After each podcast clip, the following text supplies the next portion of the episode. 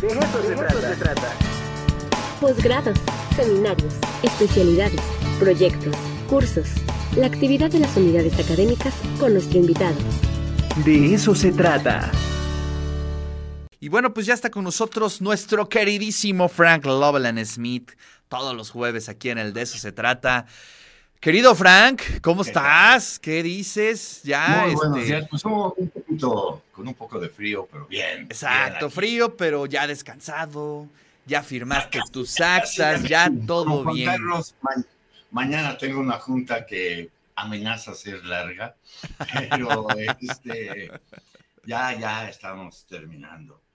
Bueno, yo hoy quería hablar, eh, se me ocurrió como, y, y confieso una cosa, voy a hablar de una novela que leí hace más de 30 años, que he decidido que la voy a leer de nuevo, pero que es una novela muy buena, yo, yo, yo siento extraordinaria y que no se lo espera uno. Yo la primera vez que la leí es la novela de Diderot, a Jacques Le Flist, eh, Jacques el Fatalista y su amo, pero que es una novela del siglo XVIII, cuando todavía la novela no se decidía si era un género importante, frívolo, eh, se escribían muchas novelas sentimentales y cuestiones así, este, pero tenemos la idea de Jacques Le- eh, Diderot, mejor dicho, pues Diderot fue un hombre, el enciclopedista, el creador, el, el que más trabajó pues en la primera enciclopedia de conocimientos científicos y demás este, en Europa. Ah, la, enciclopedia tiene creo que setenta y tantos mil artículos y Diderot escribió como seis mil. Estos, esta gente apasionada pues ya por el conocimiento y por el cambio, la transición entre la vieja Francia monárquica y la nueva ah, que iba hacia la revolución. La novela, a ver, a mí me gustaría simplemente señalar algo. Cervantes escribe El Quijote, y si han leído El Quijote, El Quijote es una novela bastante arbitraria, bastante payasa, podríamos decir, que hace lo que se le da la gana. Y creo que a lo largo del siglo XVIII siguió habiendo esta cuestión de que si la novela tenía una misión seria, iba a ser parte de literatura con este mayúscula, o, o si eran escritos este, un fenómeno de escritura, de qué escribir. Entonces, uh, Jacques Le Fataliste es una novela, trata uno de los temas, quizás su tema central, uno de los favoritos de Diderot, el determinismo o el libre albedrío. Somos libres o hacemos lo que nos da la gana. Y estas novelas que hacen lo que se les da la gana, muy, muy influenciado por Stern, el, uh, el Tristam Shandy, aunque son novelas muy diferentes, pero Jacques Le Fataliste, eh, el, el, fatalista es Jacques, y Jacques dice que todo lo que sucede aquí abajo está escrito allá arriba.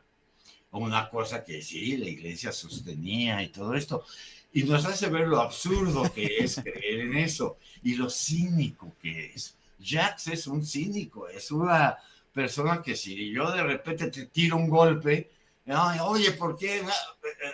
Pues ha de haber sido voluntad de Dios, ¿no? Este, todo lo que hacemos es voluntad divina.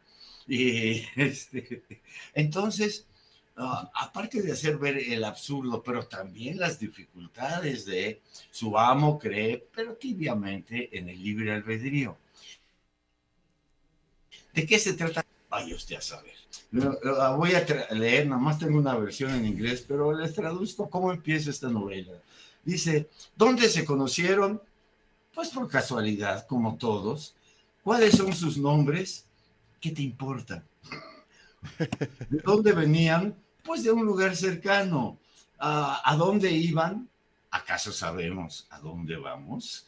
¿A ¿Qué estaban diciendo? El amo no decía nada. Y Jacques ¿no? decía que un capitán le dijo que todo lo que sucede aquí abajo es voluntad del ser divino, del Dios que nos guía.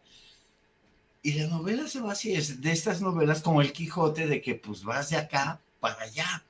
¿A dónde? ¿Quién sabe? Uh, y a lo largo del camino, pues vas, tanto Jacques va contando sus historias de amor, algunas bastante obscenas, ¿no? Este, y, y, se van encontrando gente y punto, y van discutiendo cuestiones ahí con una frivolidad excepcional. La novela tiene una cantidad de diálogo este, increíble, realmente la mitad de la novela es diálogo y muchas veces escrito como diálogo teatral, ¿no? El nombre del personaje lo que dijo y así van. Pero una novela que realmente nos, nos enseña un poco, quizás más que nada, a darnos cuenta que el problema entre el determinismo y el libre albedrío es un problema infinito que realmente no se resuelve, pero que sí requiere, y en ese sentido Diderot es muy siglo XVIII, sí requiere una cierta ética, una, una manera de afrontar una situación en la que ya no sabemos bien a bien, como dice al principio, ni a dónde vamos, ni de dónde venimos, ni qué estamos haciendo. Pero uh, a la vez eh, sí tendríamos que tener una cierta ética, una moral para proceder en la vida.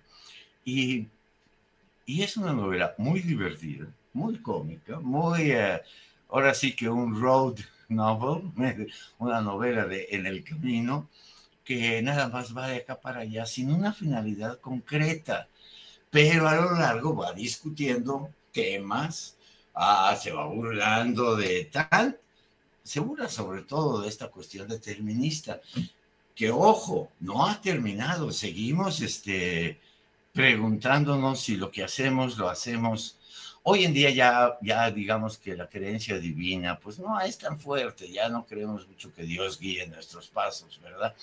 Pero ha venido la ciencia, ¿no? A decirnos que no, quien guía nuestros pasos es la naturaleza. La naturaleza, todo lo que hacemos, todo lo que decimos, pensamos, etcétera, este, pues es, eh, es producto de los fenómenos químicos y atómicos de la materia, ¿verdad? Este, me acuerdo que el profesor de mecánica cuántica, el doctor Bernstein, decía, dense cuenta que esta teoría que les estoy enseñando busca explicar desde el Big Bang hasta nuestros más recónditos pensamientos. Todo sucede por la interacción de las partículas, punto. Y, también ha sido un mecanismo de poder, yo creo, en este mundo globalizado, hacernos creer que el saber nos va a explicar todo, nos va a describir por qué somos como somos, pero sobre todo, y me parece lo más importante, ¿no? Que no somos responsables de lo que sucede. que la, la responsable es la materia, la naturaleza que nos produce. Y es curioso porque uh, documentales científicos, se supone en ciencia la naturaleza no puede ser sujeto, no puede tener deseos, ni ganas, ni intenciones. Y sin embargo, escuchen bien, los documentales siempre se trata a la naturaleza como si fuera un sujeto. Claro. Que hizo esto para esto y que no sé qué. Eh, Jack le Fatalista es una deliciosa burla a todas nuestras creencias de, divinas y sobre todo las deterministas. Y cómo estas, pues bajita la mano, lo que nos dicen hoy en día, el ser humano es violento por naturaleza. Ah, chingado. Pues sí, por naturaleza somos violentos y por tanto, pues el que haya guerras y todo esto, pues es normal, es natural, así somos. Y la verdad es que quién sabe cómo, más bien cómo se nos fabrica la sociedad y qué podemos hacer respecto a cómo nos hace esa sociedad. Y es un llamado, Jack Le Fatalist, a la libertad, a darte cuenta que haces lo que se te da la gana y que por tanto sí eres responsable de lo que haces, no te hagas güey. ¿no? Este, oh, Jack es, es, un cínico, pero absoluto. Sí Ah, se acuesta con las mujeres, con mujeres casadas por acá, por allá. ¿Cómo te fue? Pues bien, bien. Ah, eh, pues hice lo que el destino quiso que hiciera. Y pues todo estaba muy bien, muy divertido.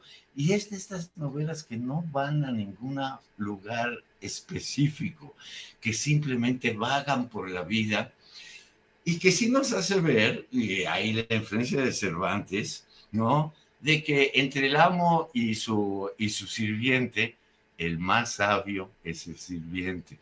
El sirviente es el que realmente domina a, o, sea, pues, al amo, ¿no? El amo es un conservador normal, sí, cree en Dios, cree, como es católico, pues cree en el libre albedrío, pero no lo ejerce mucho, ¿no? En cambio, Jacques puede ejercer su libre albedrío porque es un cínico, porque dice, no, pues todo lo que yo haga es voluntad de Dios, entonces, pues yo, ok, yo nomás soy su muñeco y me va muy bien siendo su muñeco porque no soy responsable de nada y hago todo.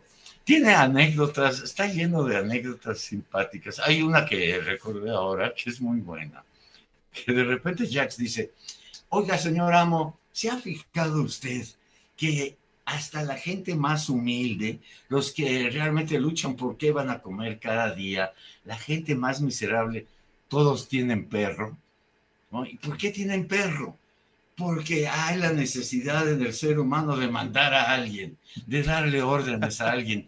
Y ya si no tienes quien, pues un perro, ¿no? Este, ven para acá, ven para allá, haz esto, ¿verdad? Tener a alguien a quien mandar, tenemos wow. necesidad de eso, ¿verdad? Y, y bueno, son estas novelas que pueden ser vistas como medio frívolas, ¿no? Este, no serias, pero que de bajito pues se van planteando problemas bien serios ante la nueva cultura que todavía se está formando, porque realmente la cultura, digamos, burguesa o moderna o industrial, o, o llámenla como quieran, pues se va a solidificar en el siglo XIX con el romanticismo y el realismo. Y entonces ya las novelas van a ser muy serias y van a tratar de reflejar el mundo y, crear personajes verosímiles, psicológicamente verosímiles. En eh, Jacques Le Fataliste es, esta tradición no hay todavía, no, no, no existe para ellos. La novela es la libertad de escritura. ¿Qué escribes? ¿Cuáles son las reglas de la novela? ¿Qué te importa? ¿Qué, ¿Cómo lo sabes? Por eso se, a muchos críticos han notado que Jacques Le Fatalist tiene una fuerte influencia. Alguna vez creo que hablé de, del Tristan Shandy, esta novela que es pura digresión desde el principio hasta el final, ¿no? pero que son fascinantes.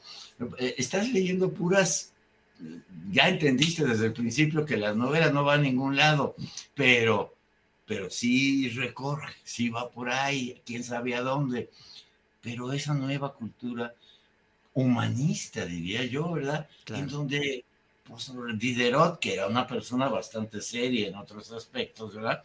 Nos está diciendo, pues eh, la historia ahora va a ser responsabilidad nuestra, para bien o para mal. ¿Quién sabe nuestro libre albedrío? ¿A dónde, ¿a dónde? nos lleve? Bueno, pero pues aguantémonos, vamos pues a ver sí. Frank, pues muchísimas gracias. Aquí varios mensajes. Dice Armando, saludos y felicidades por el programa, siempre al 100. Gracias. También por acá dice, saludos al maestro Frank, la sabiduría de la vida hecha hombre. ¿eh? ¿Qué tal? Esta novela de Diderot me recuerda a su contemporáneo Cándido de Voltaire. Y también Tommy dice, saludos Ricardo y Frank, por favor, puedes preguntar al doctor Frank si puede considerar hablarnos del escritor Salvador Elizondo. Pues ahí está la tarea de vacaciones, mi Frank. Preparemos pues una columna sobre Elizondo, ¿qué te parece? Salvador Elizondo, este, que recuerdo que ya muy anciano, ahí en la UDLA dio una plática diciendo que pues él era un escritor joven, porque apenas lo estaban empezando a leer y ya tenía como... Buena frase. bueno. Querido Frank, bueno, muchísimas gracias. Te mando un fuerte abrazo y bueno, pues y nos también. veremos la siguiente semana.